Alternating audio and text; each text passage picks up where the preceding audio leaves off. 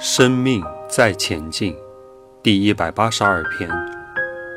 想控制别人，最不自由的是自己。你人生是否有这样的事情？抓住世俗的道理，不放过别人。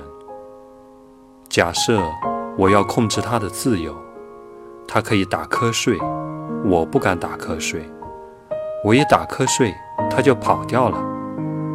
他上洗手间，我得在外面守着，怕他跑掉。我不敢去洗手间，怕他跑掉。